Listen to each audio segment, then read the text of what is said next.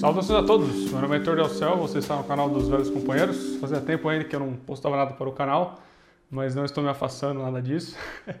É que um monte de projeto aí, várias coisas legais, inclusive a gente está trabalhando, relacionadas inclusive ao próprio canal, né? Então tem sido difícil aí de conseguir também gravar vídeos, né? Mas é, teremos muitas novidades legais aí, inclusive depois eu vou é bem possível que eu esqueça, né? Mas eu vou colocar depois aqui no, na descrição, né? Um, ou nos comentários um podcast, né? Que a gente já gravou, já gravei com o Bruno, que a gente está trabalhando aí num site novo. E a gente está investindo muito nessa questão dos podcasts. A gente está querendo focar muito em formatos, né? Seja artigos ou podcasts, é, formatos que permitem que a gente faça um trabalho, na verdade, mais profundo, né? Que foi muito, na verdade, o motivo que a gente começou esse canal, né? Inclusive eu vou estar né, nesse site novo ministrando aí um mini curso sobre política platônica e aristotélica, né? Eu estou bem animado para pegar esse desafio aí, né? É, vai ser o primeiro curso que eu vou estar ministrando de filosofia política, né? Eu já ministrei curso em outras áreas, mas essa nesse tema vai ser a primeira vez, né? É, vai ser aberto a todos, então também espero que vocês depois acompanhem lá, que vocês gostem, né? Eu já estou gravando as aulas aos pouquinhos, né? É, tá ficando bem legal, né? Tô bem, tô bem feliz até agora com, com o material. Mas enfim, é, esse vídeo é para falar sobre né, o que, que seria. Né? É, o, toda a questão né, do, do coronavírus, toda essa questão, essa confusão enorme né, que a gente está vivendo. Então aqui nesse vídeo eu vou tentar pontuar né, várias coisas, né? E tentar trazer um pouco aí de sensatez, né? Para o, esse, esse debate político do dia a dia, que isso tem sido cada vez mais difícil, né? Trazer sensatez, né? Primeiro sobre o vírus, é claro, é tome as precauções necessárias no sentido de que isso que todo mundo já sabe, né?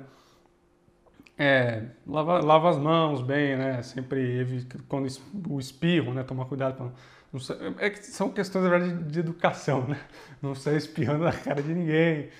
É, se você tem um idoso na sua família, pode é, comprar uma máscara para ele, né? toma um certo cuidado, né? porque o vírus ele é muito fatal com os idosos, né? até teve um negócio que aconteceu na Itália. Então, assim, é uma situação que, claro, a gente toma né, certas medidas, é, mas a vida continua, né? Acho que isso, na verdade, muitas pessoas, né, que tanto acontece com a gente do canal, como pessoas que estão vendo o vídeo, a gente tem que trabalhar, a gente tem que ir para o supermercado, então assim também não dá para ficar né, querer viver num bunker e, na verdade, isso é uma reação desproporcional e é basicamente isso que as pessoas têm percebido, né? Que o problema que a gente está vivendo, é, isso na verdade não é de hoje, é claro, é que toda vez que você tem qualquer tipo de notícia, e agora no caso esse está sendo um grande foco, a questão do vírus é a imprensa inteira quer usar isso como moeda política. Então eles querem sempre fabricar histerias, fabricar essas situações. Então, como eu falei, a questão do vírus é Hum, claro, é imprudente, você evite, é, o que todo mundo já explicou, né? evite grandes aglomerações. Como eu falei, tem essas, essas questões de higiene, apesar que isso na verdade é uma questão de educação, as pessoas já, de, as pessoas já deveriam fazer isso, né? É evitar muito esses contatos próximos. Mas assim, é, basicamente é isso, né? E claro, se você tem um idoso na família, né? A questão dos idosos, aí tomar uma atenção extra mas, é, como eu falei, não tem muito o que falar além disso. Né? É, a gente, na verdade, por exemplo, aqui em Campinas, a gente vive, por exemplo, o problema da dengue, né?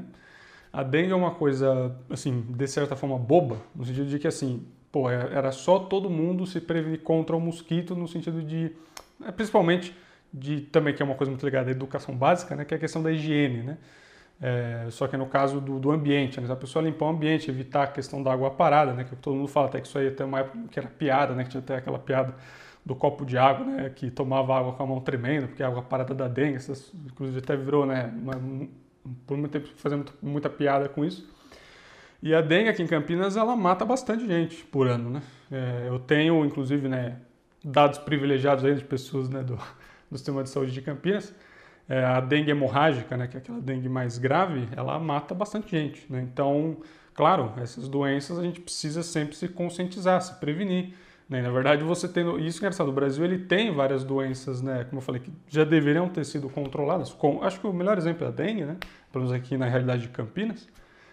E não controla, né? Por é, toda essa imprudência, isso, isso é de todo mundo, né? As pessoas não se preocupam em limpar o ambiente, né? A própria imprensa não se preocupa também em informar, porque, claro, não é algo que dengue, todo mundo acha bobo, não, não dá moeda política, não é interessante criar causa em cima da dengue, né? Não dá para não dá para ligar a dengue com o Bolsonaro, então não tem por que falar da dengue. E é e essa, essa situação, né? Então, assim, é, eu acho que sobre o vírus em si não tem muito o que falar, é basicamente isso, né? Então, claro, tome as precauções, mas assim, é, por favor, né? Vamos ter umas, uma mínima prudência nessa questão, né? É, um problema, por exemplo, uma coisa que as pessoas falam muito da questão do vírus, né? Que eu vejo que muita gente fica vomitando esse, esse argumento, é a questão dos leitos, né? Que no Brasil a gente tem poucos leitos e aí o que acontece é que causa uma superlotação nesses leitos e justamente as pessoas que têm outras doenças não conseguem ser atendidas e acabam morrendo. Né? Então isso também é outro problema que dois pontos que são muito importantes. Né? Primeiro, é, tem essa questão da própria histeria, quer dizer, a imprensa ela fica falando desse negócio e isso acontece muito no Brasil. A pessoa espirra, ela acha que ela está com coronavírus, ela sai correndo para o hospital. Né? E até mesmo a própria questão do coronavírus, a pessoa que está infectada, é, em muitos casos, né, como isso você pode acompanhar na internet, pessoas que ficaram infectadas com o vírus e estão postando na internet informações, né, que é muito bom para as pessoas também entenderem né, como é a questão do vírus, é, não tem por que ter essa atitude, né, principalmente dependendo da sua faixa etária, esse desespero total, né. Então isso até, eu lembro quando eu tinha acho que uns 15 anos de idade, que, eu, que a gente estava no colégio, né, e foi no colégio, na época, um, um grupo lá, não lembro se era do próprio, da prefeitura de Campinas, que eles foram falar sobre HIV, né, que era, na, na época estava tendo essa campanha de conscientização de HIV entre os jovens. E eu lembro que era muito engraçado, porque aí o cara, né, ele foi explicar pra gente a questão do HIV, ele foi, estava explicando os sintomas né, do HIV. Por exemplo, um dos sintomas do HIV é a caganeira. Só que eu lembro que ele falou, nossa, ele repetiu isso várias vezes. Ele falava, gente, olha, Entenda o seguinte, o HIV é, são esses sintomas que eu estou falando são esses sintomas juntos. Porque o que, que ele sempre falava que acabava acontecendo? Tinha essa questão do HIV, só que aí, por exemplo, um dos sintomas era a caganeira. Só que como eu falei, é, o, geralmente são todos esses sintomas juntos, né? E aí o que acontecia é que eles faziam essas palestras, aí tipo depois, aí tipo um jovem lá, o cara dava uma caganeira, o cara achava que estava com HIV. Falou, não, se você, aí eu lembro que ele falava assim, se você tiver uma caganeira depois, né? provavelmente não é HIV, você né, bebeu muito, comeu muita besteira, que é o que geralmente acontece com os jovens, e aí você teve ali um problema, né, um pontual, um problema de estômago ali, né? Só que criava esse problema. Então, o HIV, né, ele tem alguns sintomas que são muito comuns, né? A caganeira sendo um deles, é uma coisa que, principalmente com o jovem, acontece, falei, às vezes porque bebe muito, come muita besteira. É normal ter, de tempos em tempos, caganeiras, né? Então, às vezes pega uma virose mesmo, então, cria esse problema. Então, eles criam toda essa histeria e as pessoas é. Ah, o cara dá um espirro, o cara acha que tem que ir para o hospital. Outro ponto importante de entender, né, que essa questão dos hospitais, que também as pessoas não pensam nisso, os hospitais eles são ambientes de alto risco. Né? O hospital ele tem pessoas que são doentes, ele tem pessoas que estão, né, pode estar, seja com coronavírus ou com outros vírus. Então, na verdade, é, não, não é para ficar indo para o hospital por qualquer coisa você aumenta o risco de se contaminar e de espalhar, entendeu? É, o pensamento tem que ser o oposto, né? Então, só que, cara, como cria toda essa histeria, essa besteira, entendeu? Então, basicamente é isso, né? Sobre a questão do vírus, né? Tome as medidas dentro do... Da, sejam prudentes, como eu falei, evite tudo isso que o pessoal explicou, mas assim, não tem por que criar todo esse negócio. Isso, na verdade, que muitas vezes atrapalha essa situação do vírus, né? Então, acho que em suma é isso do vírus. É, agora, claro, vamos entrar agora na, em, outros, na, em outras questões, né? Essa questão do vírus, ela também gera a discussão é, da questão econômica, né? Gera muitas teses aí sobre possíveis né, uma ação organizada do governo chinês para sabotar as economias dos países, né? Para tentar ganhar em cima disso. Existem, acho que, dois pontos que a gente tem que entender. É, essas crises, elas, sem, elas são um paraíso sempre para a é, economia especulativa. Isso é fato, isso sempre acontece, isso é inevitável. Um exemplo que a gente tem aqui no Brasil muito didático foi o que aconteceu na época do governo do Temer. Né? Um exemplo nítido, por exemplo, da, da imprensa manipulando a economia do país. Né? É, vocês devem se lembrar que no, durante né, o governo do Temer, né, depois do impeachment da Dilma, houve aquele vazamento que foi divulgado pela Globo, é, de que havia uma gravação do Temer com o Eduardo Cunha. Né? Isso o Eduardo, Eduardo Cunha já tinha sido expurgado do Congresso e acho que ele já tinha sido preso, não tenho certeza. É, E essa notícia da Globo, ela causou um puta de uma, de uma instabilidade no governo, inclusive sabotou a própria reforma da Previdência do Temer. Né? Ela foi, a reforma da Previdência do Temer foi inviabilizada dado a essa notícia. É claro, aqui, é, pau no cu do Temer, não quero defender o Temer, mas como eu falei, tendo compromisso com a verdade, né, o que de fato aconteceu foi que essa tal dessa gravação era um peido mental, não era nada. Era um pastel de vento, era uma gravação horrível, não dava para entender nada que estava acontecendo, né? Só que o que, que depois né, a gente foi descobrindo aos poucos, não apenas essa gravação é, só causou barulho e não tinha por que causar barulho e inviabilizou a reforma da Previdência, como ao mesmo tempo depois descobriu, né, isso o próprio Wesley, né, dos os irmãos lá da JBS, né, que participaram da delação, né, e outras pessoas ali ligadas à imprensa, né, depois descobriu que antes dessa notícia ser divulgada, eles compraram muito dinheiro em dólares, porque eles sabiam que o real ia ser desvalorizado, então eles compraram dólares para ganhar em cima. Então, assim, sempre esse. Entenda que assim, a, a informação da imprensa internacional é controlada por tipo cinco dinastias de banqueiros, de famílias de ligadas a banqueiros, ou banqueiros ou ligadas a banqueiros, né? que é o que a gente chama da Associated Press. Toda a informação internacional é controlada hoje em dia. Né? Aliás, não hoje em dia, sempre foi, mas hoje Ainda mais com essa questão da era digital e com esses grandes conglomerados, fica muito mais fácil de controlar, né? Então, né, isso, lógico, a grande imprensa. Hoje, com a internet, também surgiu a imprensa alternativa. Né? Então, aqui eu estou me referindo estritamente à grande imprensa, claro. É, porque, na verdade, a internet até teve esse efeito de gerar, né, de possibilitar a imprensa alternativa, que é o que a grande imprensa odeia mortalmente, porque quebrou a narrativa deles, né? Então, é claro, é, esses grandes conglomerados, eles têm o poder de influenciar, de controlar a economia de países e, com certeza, o cara que sabe isso de antemão, ele vai conseguir tirar um proveito muito bom disso. Né? Então, o cara que... Esses grandes investidores que têm ativos, na, seja na Bolsa Americana, têm ativos né, em relação à Bolsa Chinesa, então o cara, o cara ele sabendo de antemão, ah, não, vai inflar a Bolsa Chinesa, vai diminuir a Bolsa Americana isso é o paraíso de qualquer, qualquer, de qualquer sonho de especulação financeira. Sim, isso é uma, vira uma verdadeira zona. Isso sempre acontece quando tem essas crises de gripe. Nós tivemos a questão do H1N1, que foi da última vez, que também veio da China, né? E tem também essa questão que também sempre gera esse, esse, essa desconfiança, porque sempre vem da China, essas porra, né? Só que, e até fazer uma vírgula aqui, né? o H1N1 foi interessante, porque foi uma gripe que matou muito nos Estados Unidos, né? foi bem grave e na época não criou toda essa histeria, né? justamente porque na época não houve né, essa, esse impulso a querer, a querer usar isso como moeda política, como está acontecendo agora. Né?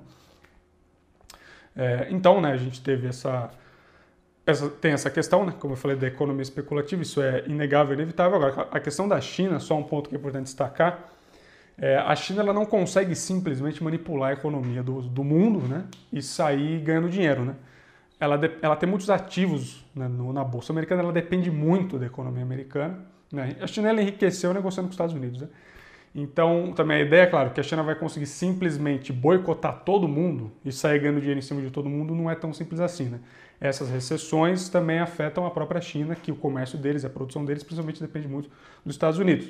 É claro, isso significa que não possa haver uma, uma ação mais pontual deles para tentar prejudicar e tentar ganhar um pouco em cima disso?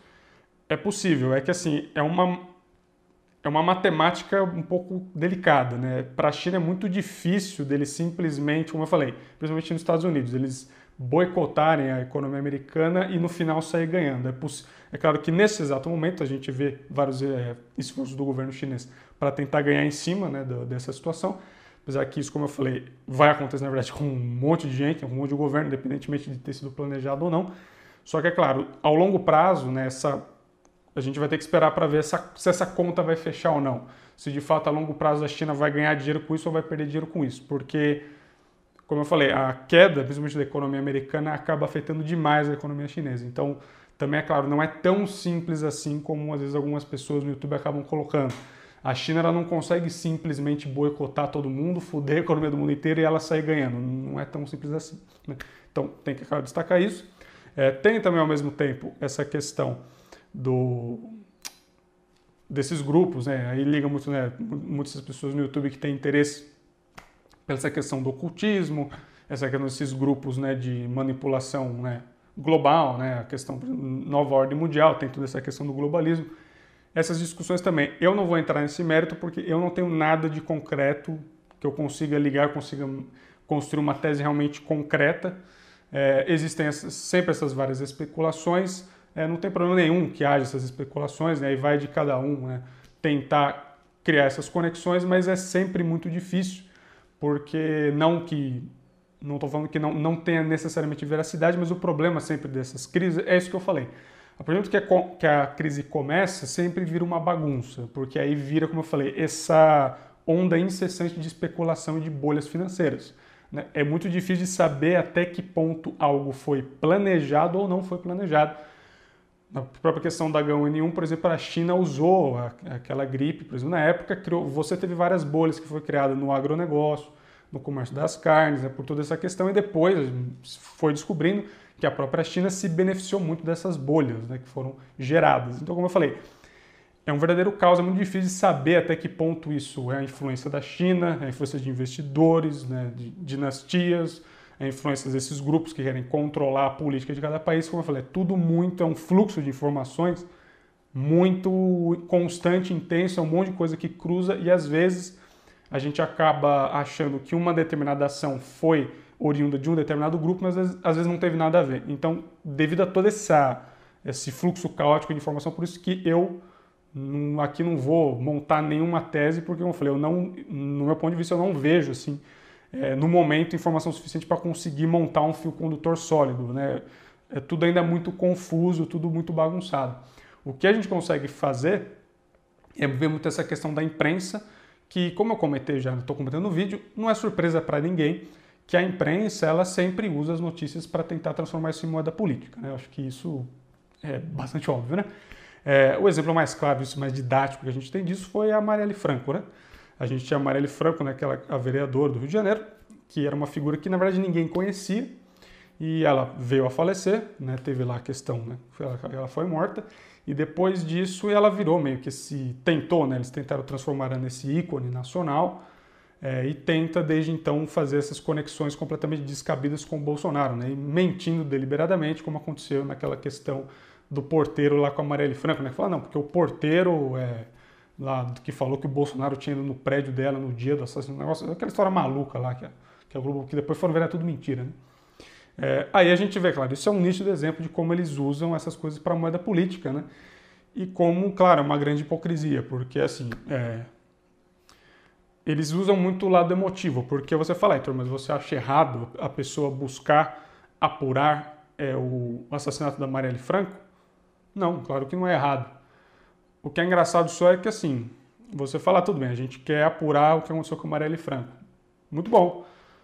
O que eu só não entendo é por que, que ninguém quer apurar o Celso Daniel, por que, que ninguém quer apurar o Toninho, por que, que ninguém quer apurar o Eduardo Campos, por que ninguém, ninguém quer apurar o Teori Zavascki. Quer dizer, a política brasileira ela produziu aí é, bastante cadáveres, né? E ninguém está muito interessado em saber o que aconteceu com esses caras aí que eu citei, né? A história do Celso Daniel, inclusive, é uma história de roteiro de Hollywood, né? Assim, mataram todas as testemunhas, praticamente mataram, até o legista mataram para apagar provas e eu não vejo a imprensa fazendo muito barulho não para saber o que aconteceu, né? Em relação ao Celso Daniel, por exemplo, que é uma história assim cabeludíssima, né?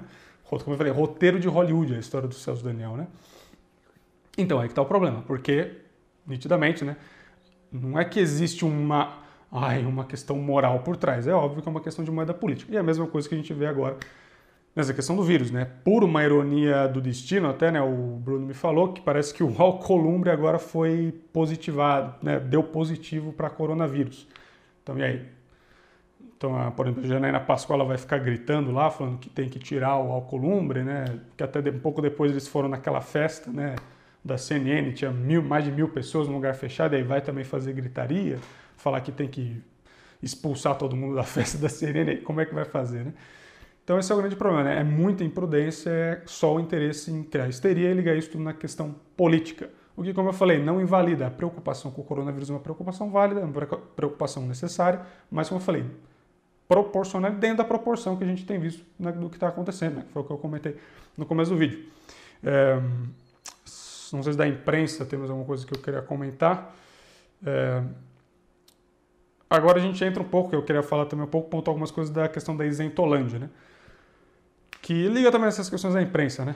Que você vê, né? Só para essa questão da imprensa, por exemplo, isso é um dado muito interessante. Né? Essa, essa imprensa, que agora está totalmente escandalizada com o coronavírus, é a mesma imprensa, por exemplo, né, que durante 20 anos defendeu, né, cobriu né, um governo que fez coligação com o narcotráfico na América Latina.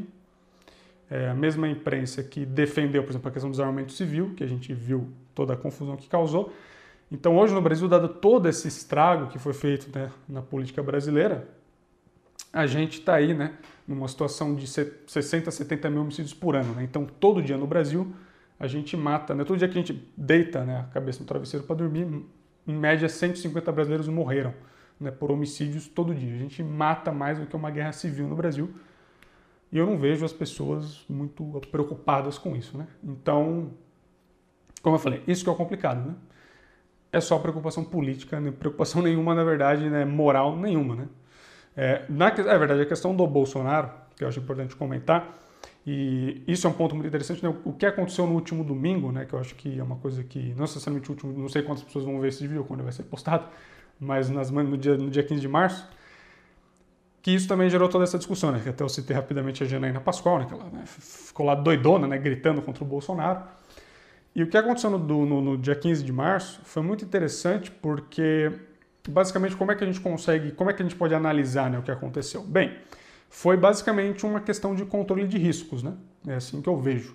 Basicamente, então, existia a ameaça do coronavírus, só que o grande problema é que existe também uma outra pandemia no Brasil. Né? Existe um outro vírus no Brasil né, que está sendo espalhado, que não está sendo divulgado pela grande imprensa, né?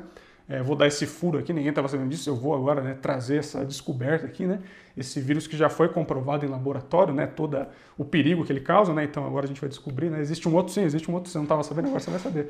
Existe um outro vírus aí, né? Tem o coronavírus, mas a gente tem também né, o nhonhovírus, né? O nhonhovírus, né? Esse vírus que tem sido espalhado desde quando o Bolsonaro Assumir a presidência é um vírus que ele tem como objetivo, basicamente, alienar as pessoas e permitir, então, que o velho centrão e que as velhas elites políticas, que perderam muito espaço depois da eleição do Bolsonaro, voltem ao poder. E a gente tem visto uma, um esforço sistêmico dessas elites para tentar sabotar o governo do Bolsonaro. O que aconteceu no último dia 15 foi muito simples. Né? O povo colocou, né, se defrontou com isso. Por um lado, tinha a ameaça do coronavírus, por outro lado, tinha a ameaça do nhonhovírus. Né? E a população chegou à conclusão que o nhonhovírus era uma ameaça maior ao Brasil do que o coronavírus e decidiu, então, mesmo assim, ir às ruas. Basicamente foi isso que a gente viu acontecer, que é algo muito interessante, mostra essa percepção da, da gravidade da situação política que o Brasil está passando, né? que o povo tem essa percepção, o povo está percebendo que o Congresso está deliberadamente sabotando o país e a economia para tentar derrubar o Bolsonaro, né? a gente está percebendo isso, então mesmo assim fomos às ruas. É claro, existe a questão do Bolsonaro e isso liga numa coisa que, que para mim foi muito interessante, que o brasileiro ele, é, ele tende a muito, ele se preocupa muito com parecer ser, né? uma coisa que o próprio Bruno fala muito aqui no canal, e ele é muito positivista. Então, no Brasil, por exemplo, a gente teve isso que aconteceu um tempo atrás nos Estados Unidos. Né? A gente teve aquele caso de desobediência civil em massa que aconteceu na Virgínia, né? que eles queriam passar aquelas leis contra o armamento civil, e aí o povo da Virgínia se armou e foi lá e tomou a cidade. Né? Isso foi fantástico. Né? Esse tipo de coisa é muito palpável no imaginário americano. No brasileiro, isso é muito difícil de acontecer. Né? O brasileiro é, fazer esses atos de desobediência, desobediência, civil dentro de um espectro político, né, por causas políticas, é muito difícil. Né? Na verdade, eu acho que na política recente era até então inédito. Então, o que foi muito interessante no dia 15 é que o Bolsonaro falou para as pessoas não irem às ruas e as pessoas foram mesmo assim. Então, de certa forma, o que a gente teve foi um caso de desobediência civil em massa no Brasil, dado, baseado em uma pauta política. Isso foi muito interessante de ver acontecer. Isso é algo, como eu falei, um tanto inédito isso no Brasil. Né? Eu, pelo menos, não me lembro de nenhum exemplo recente dentro do espectro político de um ato assim né, em grande escala de desobediência civil. Isso que foi muito interessante. E é isso que assusta muito a imprensa. Né? Porque o governo falou, façam X e o povo falou, não, a gente vai fazer Y. Isso deixa a imprensa completamente apavorada. Né? O Luiz Camargo recentemente colocou uma pesquisa do Ibope que mostra que, apesar que eu acho esse número um pouco alto, mas é, não deixa de ser um dado interessante para a gente refletir, né? que 84%, se eu não me engano, né? da população de, viu de forma positiva as manifestações do dia 15 de março, justamente porque, como eu falei, fez esse juízo de riscos. tem o coronavírus, mas a gente tem uma ameaça muito grande que é o nhonhovírus. E as pessoas falam, não, dado a situação do nhonhovírus, foi, uma, é, foi certo ter ido às ruas.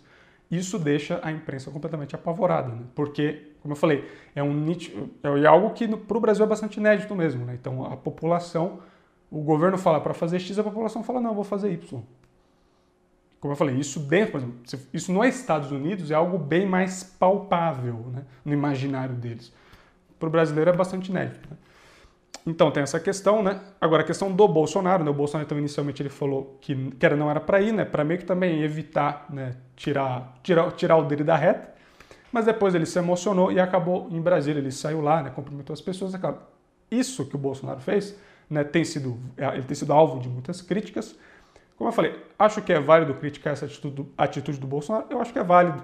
Só que, como eu falei, da mesma forma que eu também acho válido as pessoas se prevenirem contra o coronavírus dentro, né?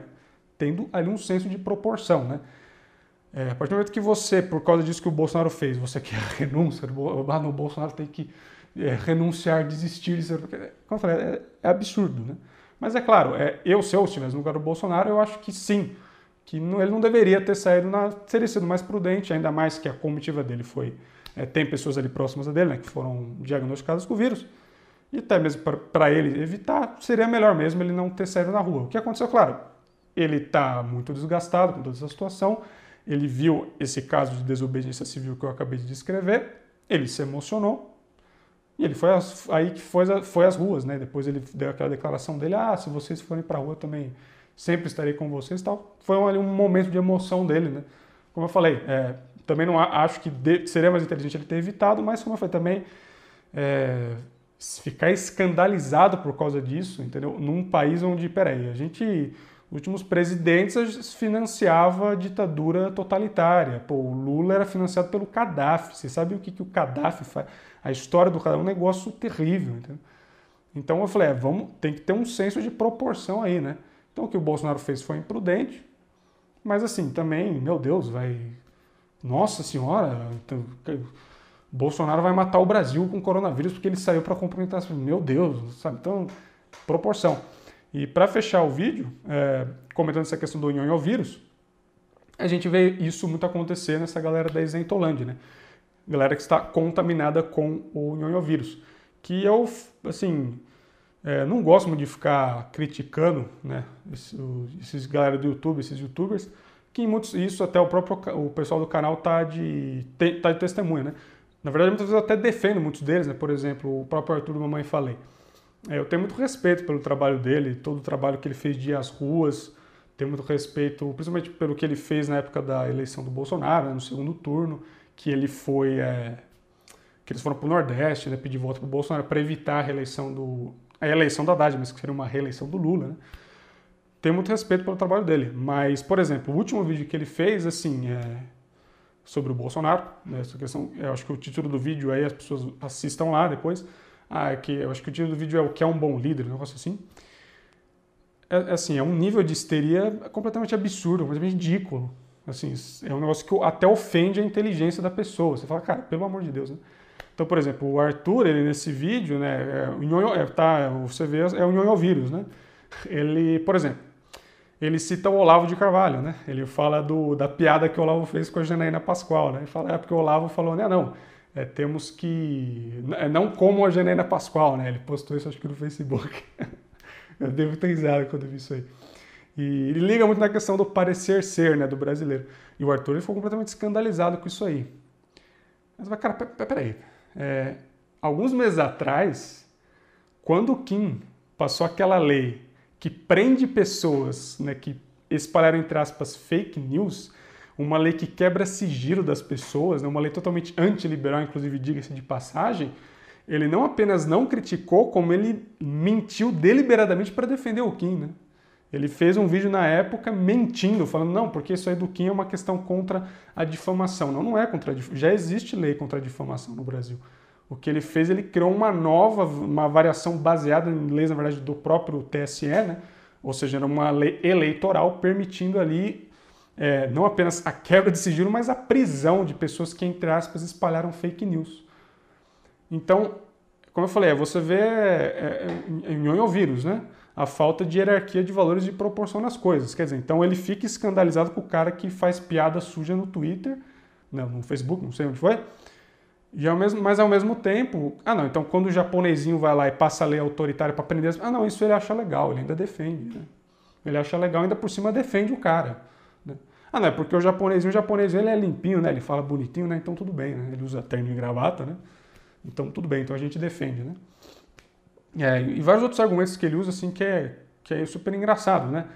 Ele fala, e isso achei, achei bom que ele falou isso, porque também me trouxe vários pontos importantes. Ele fala, por exemplo, né, da reforma da Previdência. Né? Ele fala, não, porque, por exemplo, naquela época da reforma da Previdência, que eu fui no canal do Nando Moura, só para tomar porrada, o que já é claro, é só para tomar porrada. Ele ter ido para o canal do Nando Moura, que foi a época que teve aquela confusão com o MBL, que o MBL falou que quem ia para manifestação nas ruas era fascista que ali a gente já estava com o vírus em ação, né?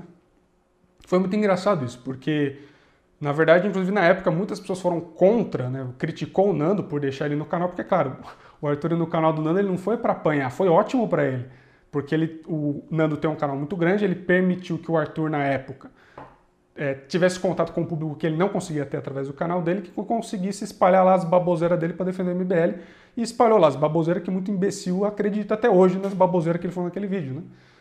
Então, para ele não foi ruim ter ido. Ah, eu fui lá para apanhar. Lá para apanhar o caralho, bicho. Você foi lá, lambeu o saco do namoro, deu bolachinha para ele no final do vídeo. Para você foi ótimo aquele vídeo. Né? E é engraçado que aí os argumentos que ele usou naquele vídeo, é, e aí ele fala isso, né, no vídeo dele, né, nesse último vídeo. Ele fala, não, então eu fui lá só para apanhar no canal do Nando Moura e no final quem que tinha razão? Ele fala assim no vídeo dele. Aí, essa parte do vídeo dele, eu, eu realmente eu não, eu não sei se ele acha que as pessoas têm dislexia, que as pessoas não lembram, eu não sei. Nós tínhamos razão. Você estava completamente errado. Quais foram os dois argumentos que ele apresentou naquele vídeo? Argumento número um. Ah, que eu lembro, eu lembro até hoje no vídeo ele citando isso. O próprio Paulo, ele falando isso no vídeo. O próprio Paulo Guedes é contra essa manifestação. Isso aqui eu estou falando daquela manifestação da reforma da Previdência que foi enorme, que o MBL foi contra, tá? Acho que todo mundo se lembra ainda. E ele usava esse argumento, né? Ah, não, porque o próprio Paulo Guedes fala que é ruim, porque vai pressionar o Congresso, não é o momento para fazer isso. Nossa, foi difícil de passar a reforma da Previdência por aquela manifestação. Nossa, quase não passou a reforma da Previdência, né? Depois daquela manifestação. Nossa, foi difícil, né? Passar a reforma da Previdência depois daquela. Meu Deus, né? Foi quase impossível, né? Tanto que depois daquela manifestação teve outra manifestação com as mesmas pautas, só que essa segunda vez. Ah, não, essa segunda vez o MBL foi, inclusive, né? Então ele vira e fala assim: não, porque quem que tinha razão? A gente tinha razão. Você acha que quem vê seu vídeo é palhaço? Não lembra das coisas. O outro, aí o outro argumento que ele usa é o seguinte: ele fala assim, ah, não. É, ele pega e fala, ah, é, que foi o outro argumento que ele usou no, no, vídeo do Nando Moura, né? Que ele falava assim, que o problema é que a manifestação tinha sido chamada por um grupo pequeno, né? Que eram os tais dos lobos conservadores, que é menor do que esse canal. Tipo, esse canal, acho que né, a gente está agora com 4 mil, os caras eram menor que a gente. Ah, não, mas foram esses caras, eles é, anunciaram a manifestação com pautas antidemocráticas e por isso que o MBL criticou. Esse é o cara, esse é o mesmo cara que depois no final do vídeo fala do Olavo, né? Que fala, não, porque o Olavo fala palavrão, você acha que esse cara tem capacidade intelectual para é, ser um analista político? Olha, não sei, você com certeza não tem, porque assim, se a gente for levar esse argumento do Arthur até as últimas consequências, então, todas as manifestações que houveram contra Dilma na época da Copa também foram inválidas. Quem explica isso muito bem é o Flávio Morgan naquele calhamaço. É que, como o Arthur mesmo admite, ele tem preguiça de ler, né? então fica difícil. Mas como o Flávio Morgan explica, naquele livro Por Trás da Máscara, que é um calhamaço, né? é justamente ele explica isso baseado no, nas manifestações de Wall Street, né, que aconteceram nos Estados Unidos, que foi algo muito parecido. Elas tinham um determinado caráter, só que houve ali uma uma movimentação espontânea da população que se juntou depois e acabou criando ali uma, era uma pauta completamente diferente, as pessoas nem sabiam o que era a pauta, só que principalmente devido à questão da polícia, né, que tomou atitudes muito fortes, muito radicais contra a população, isso acabou gerando uma comoção popular e acabou apoiando aquele, aquela manifestação de Wall Street sem sequer entender que eram pautas socialistas, pautas né, tipo da extrema esquerda. Aqui foi a mesma coisa. Aquelas manifestações da Dilma, da Copa, começaram pela própria esquerda. Era uma ideia da esquerda de exigir, era aquela questão do transporte, exigir transporte público, exigir é, mais, mais Estado. Só que acabou, ao longo né, das pautas, tomou um caráter diferente. Então ele não consegue sequer entender a diferença de um movimento organizado, de um grupo organizado e de, uma, e de um movimento espontâneo da população. E isso, o, o movimento espontâneo da população é a essência do, do, do Bolsonaro e da, dessa movimentação da direita. Isso geralmente é assim, não apenas no Brasil, mas no mundo. Né? A direita ela tende a ser sempre reativa e o, a militância do Bolsonaro é muito assim. Né? A gente, isso é um problema que a gente precisa, né? a gente está vendo agora, né? criou a Aliança pelo Brasil, está né? criando um partido, está criando uma nova, uma forma agora da gente criar de fato uma mobilização política, coisa que a esquerda faz muito bem, através dos sindicatos, né, através de toda essa questão da união que eles têm lá trabalhista. Né? A gente não, a militância do Bolsonaro ela é sempre reativa, ela, ela só reage. Então tem um problema, ela reage ao problema. Né? Está acontecendo agora com o Nhonho vírus. O que aconteceu naquela questão da Previdência foi exatamente a mesma coisa.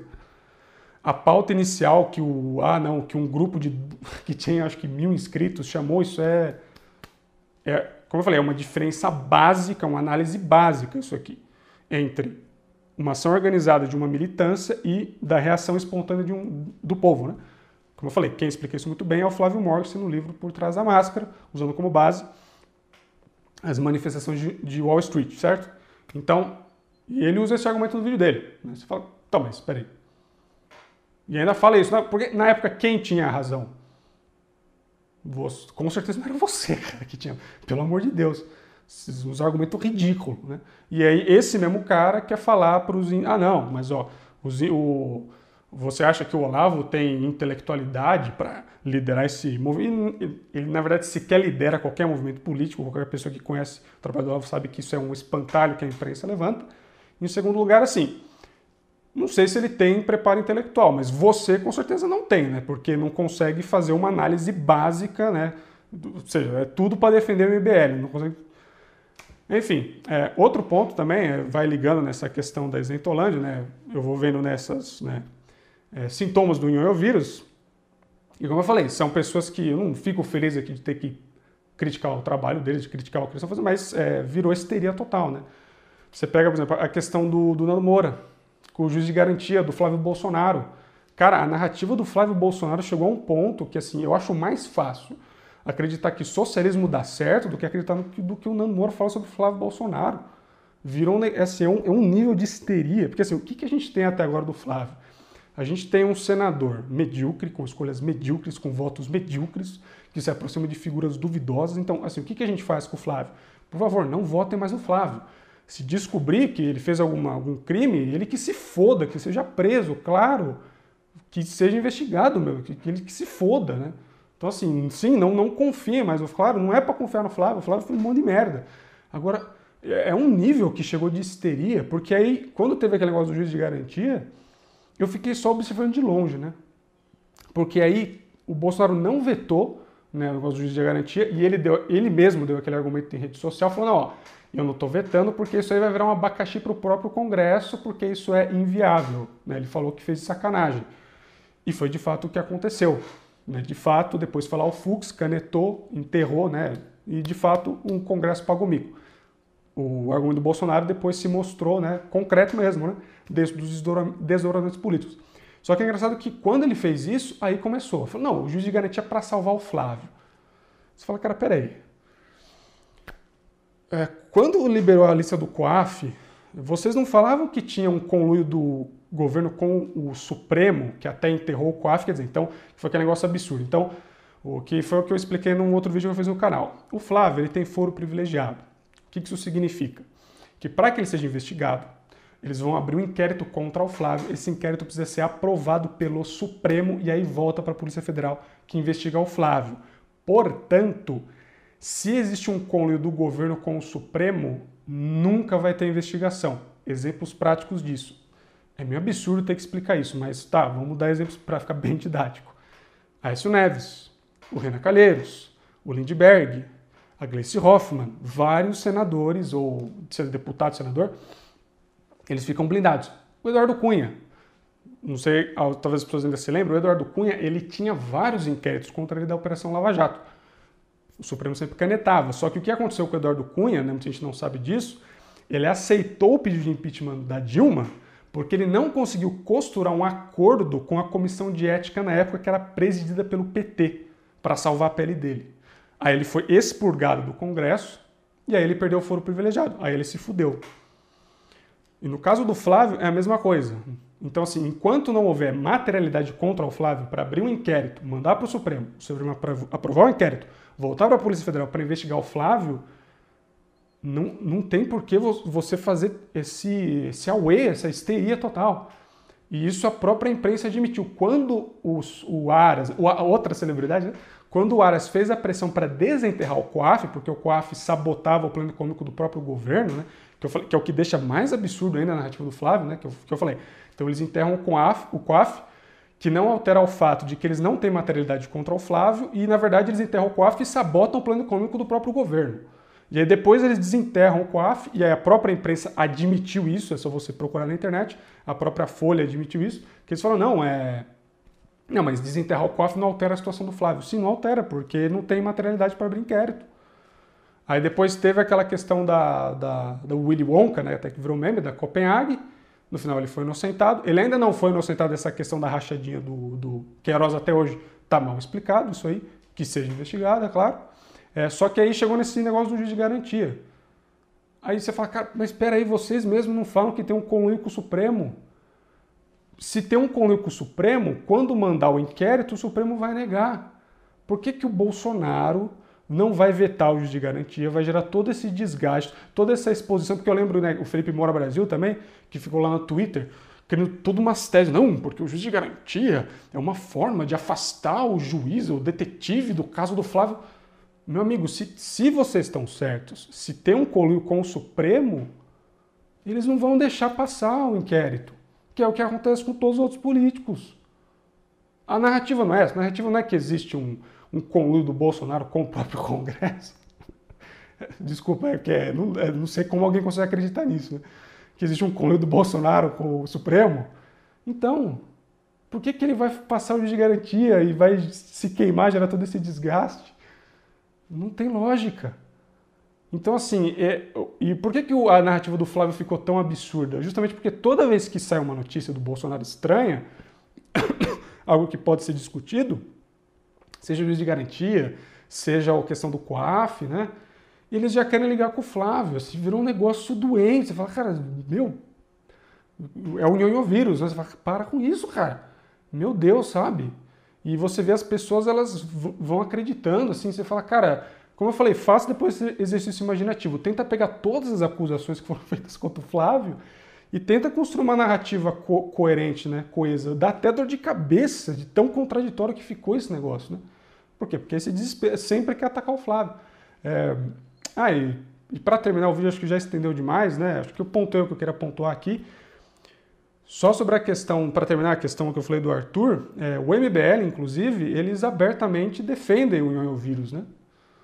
Antes, isso que eu achei que foi mais engraçado, né? O Arthur, ele. Isso é foda, né? Você vê, o cara, o cara é meio. gosta de ser mulher de vagabundo, isso é foda, né? Porque assim, o Arthur ele foi naquele vídeo do Nando Moura, isso que eu tô falando das, da, da manifestação contra a Previdência, da Previdência naquela época, lá, lá atrás, né? Ele foi defender né, o MBL, sendo que antes dele ir no canal do Nando Moura, é que as pessoas não, não vão atrás, não sabem disso. O Kim, o Kim falou isso abertamente. O Kim falou: nós precisamos ou de um impeachment do Bolsonaro ou de um parlamentarismo neutro. Ele já falou abertamente que eles defendem a nhonhocracia ele vai nos programas de entrevista, fala que o Maia, né, o Botafogo né, das delações da Lava Jato, né, como ele é chamado, né, é, ele fala, não, o Maia é nota 8, o Bolsonaro é nota 4. Ele fala uns negócios assim. Tipo, é absurdo. E ele mesmo, ele falou abertamente isso antes das manifestações da Ele falou abertamente, nós queremos derrubar o Bolsonaro. É só procurar na internet. O Kim falou isso abertamente. E aí você tem que... Aí o cara me faz um vídeo agora falando, ah, quando eu fui lá no canal do Nando Moura, quem tinha razão? Cara, meu Deus, cara. Como eu falei, é, é difícil ficar ofendido. Você acha que as pessoas que acompanham seu canal é tudo palhaço, que não sabe o que está acontecendo? Ele, na verdade, o Arthur, na verdade, o MBL fez o Arthur fazer papel de palhaço naquele vídeo. Porque antes de, dele ir para fazer o vídeo, O Kim falou abertamente: nós queremos derrubar o Bolsonaro. Procura é só procurar no Google. Puta merda. Então, assim, é, acho que tá bom pra esse vídeo, né? Senão eu vou ficar estendendo o vídeo muito, né? Mas é isso, assim, a gente, é, é complicado, né? É um ioiô vírus, né? Então, é, tomem cuidado, né? O coronavírus, como eu falei, tomem cuidado, né? Tomem as precauções, mas o maior risco que a gente tem hoje em dia é o ioiô vírus, né? Tomem muito cuidado com o ioiô vírus, porque isso aí tem espalhado de uma forma bastante forte, né? E tem gerado aí toda essa histeria, certo? Galera, um abraço e até o próximo vídeo.